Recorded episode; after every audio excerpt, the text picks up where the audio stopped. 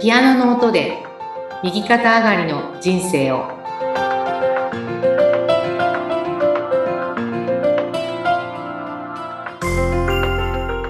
皆様こんにちは東ひかりですこんにちは、インタビュアーの山口智子です。えさて、ひかりさん、前回は、起業というテーマから、まあ、自分の時間単価上げていこうっていう話で、まあ私の場合は1時間30万円稼げる自分当たり前みたいな、そこを ね、しっかりと当たり前にしていく、落とし込んでいくという、そんな面白いお話をいただいたんですけれども、はい。はい、まあ、あのね1時間いくらっていうのはいくらだっていいのでうん。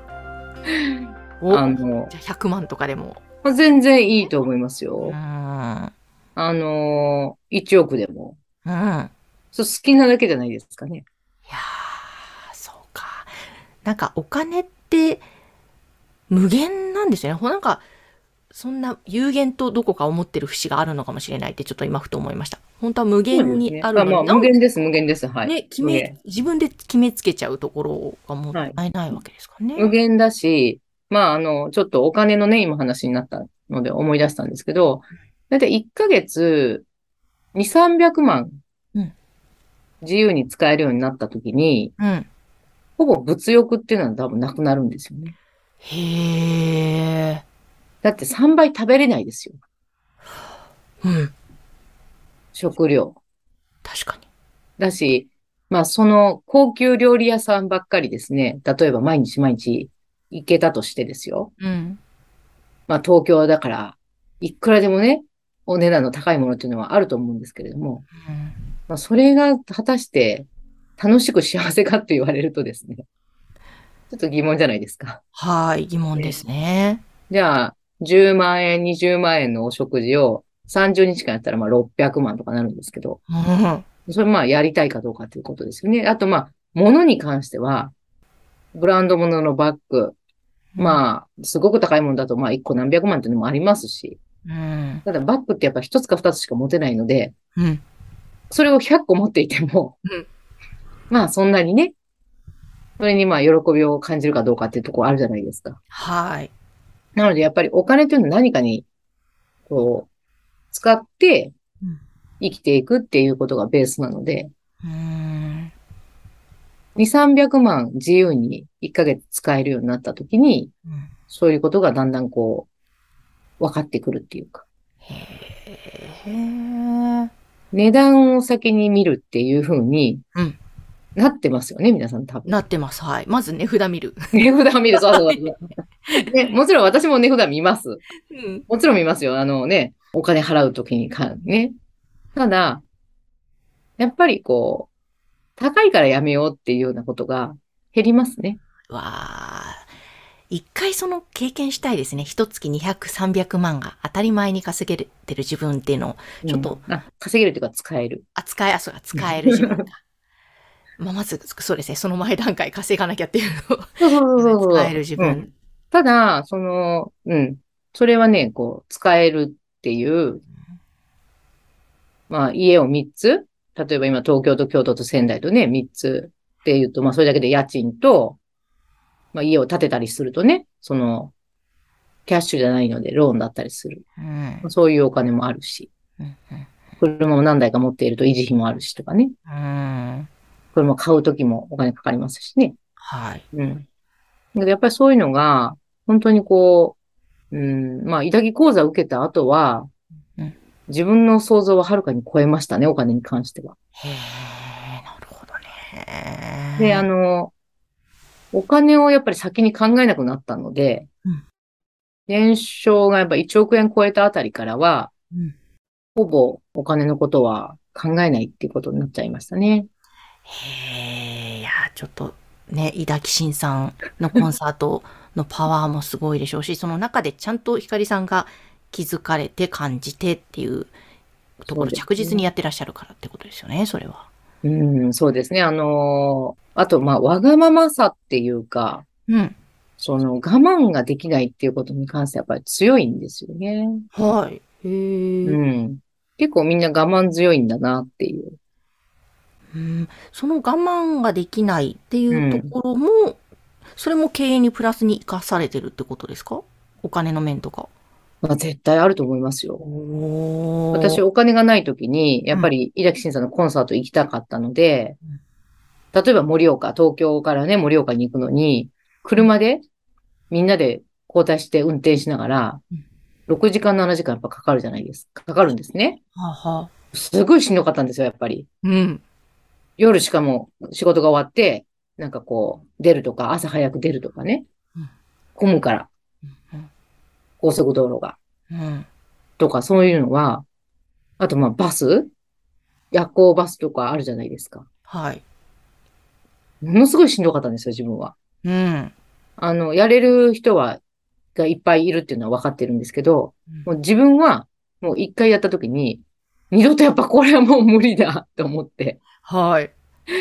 なんかまあ今は全部新幹線移動だし、で、あの、まあ飛行機ももちろんね、場合によっては使うし、うん。あの、今は私は車で移動するってことはないんですね。う。うんん。まあ、あの、車の運転が好きでね、こまめに、あの、止まるのが楽しくてっていう、そういう選び方はあると思うんですけど、うん。まあ私の場合はもう、今は、あの、短時間の方を優先していて、うん。で、すごい嫌だっていうのが人よりも強いんだと思います。はあ。皆さん嫌だと言いながらも、やれる、それだけの子は余裕があるというか、ほ私は余裕がないですね、もう。うん。う。あの、会社を2年間サラリーマンやって、辞めるっていう時も、ものすごく嫌だったんですよ。やっはぱい。り会社員でいるっていうことが、その会社自体素晴らしい会社だったんですけども、やっぱり自分には合わないんだなっていうことが、あの、よくだからね、ひかりさんはなぜできるんですかっていう、まあ大きな答えとしてはもう我慢ができない っていう、うん。うん。うん。そこの余裕がないんですっていうね。はい。だからどうしてもそうありたいんですっていうことですよね。なるほどね。うんでもそれってある意味自分のことを大切にしているっていう。そうですね。あの、いい言葉で言うと大切にしてるってことだと思います、本当に。はに。ただ、そのもう、キャーっていうぐらい我慢ができないんですよ。へえ。あの、檻の中で動物が暴れてるような感じですね。そうなんです出ね。してくれーっていうう。んうん。もう、ここがドキドキするぐらい嫌なんですよ。はいはい。もうだから、もう我慢ができないから、私はそれは無理ですって言って。そうです。だから無理だったらね、あの、まあ、稼いでいかなきゃいけないしう、ん。ね、やっぱりあの、いいお部屋に泊まれてければ、うん。当然、ね、泊まったり、その、静かで、綺麗で、ね、ちょっとゴージャスでっていうふうに考えたら、うん当。然高いですよ、ホームホテルなんかもね。うん。うん。安いホテルもあるし、高いホテルもある。だから自分がどこに泊まりたいかっていうのは、やっぱりお金次第になっちゃうじゃないですか。うん。あのまあ、それが耐えられないからしょうがないですよね。ねで、あの、女性の場合は、はい650万年間で、うんまあ、ある程度こう自分のお金として生活したりね、うん。うん。できるようになってくると、ぐーっとですね、幸せ度が、幸福度が上がります。ええ、そうなんですか。それうは、え、なぜそな、う、だかららまああの、まあそれ統計でね、厚生労働省だったかな。なんかそのお、うーん。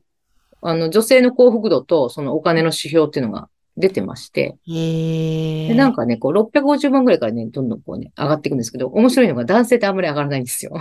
え、なんでだろう。やっぱり女性はお金で解決できることが多いんじゃないですかね。はあ。まあちょっとその650万のその、えー家族構成とかも私はちょっと忘れちゃったんですけど、うんと。にかくまあじゃあ山口さんが、ね。年間650万、ポーンとね、使っていいよと。うんで、まあ、そうなってくるとですね、まあ、いつもは頑張って電車に乗ってたのがタクシー乗れるよとかね。はい。あれですよね。稼いでるお金じゃなくて使えるお金がそね。うそうそう、使えるお金です、使える。おー。うんうんうん。使えるお金で、まあ650万とかなった時に、はい。結構好きなもの買えたりするし、おー、いいなはい。さっきのまあ200万っていうのはまあ経費も合わせての、えー、1ヶ月の。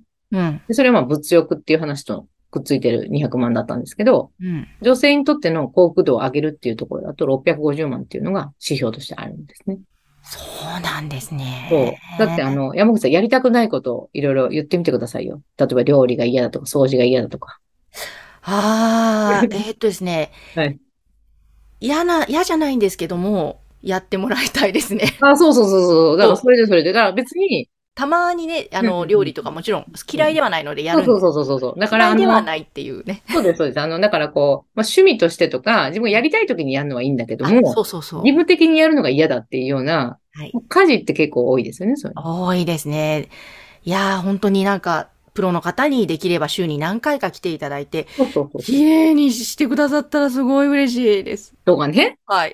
なんかそれもやっぱり結構お金で片付いちゃうんですよ。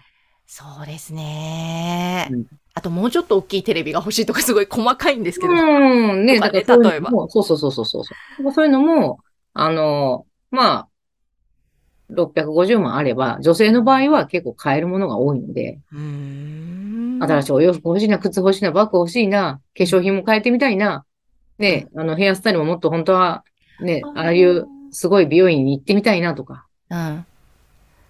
あるじゃないですか。あります。ああ、確かに言われてみればそうかもですね。でも、それいっぱいあると思いますよ。そしてね、雨が降ったらタクシー呼びたいなとか、あります、あ荷ります。物が多い時は歩きたくないなとか、はい、はい。ね天気のいい日に公園で歩くのはいいんだけれども、うん。重い荷物を持って時間に焦ってうん満員電車に乗るっていうのはやりたくないじゃないですか。やりたくないですね。なのでそれは結構お金で解決したりする。確かに選択肢が広がりますよね。そうなんですよ。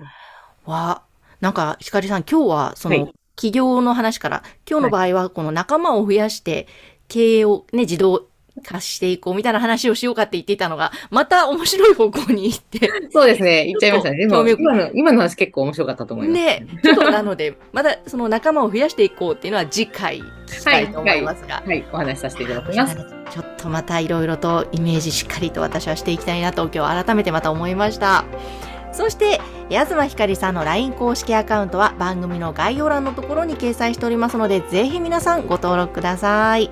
はい。お願いいたします。ひかりさん今日もありがとうございました。ありがとうございました。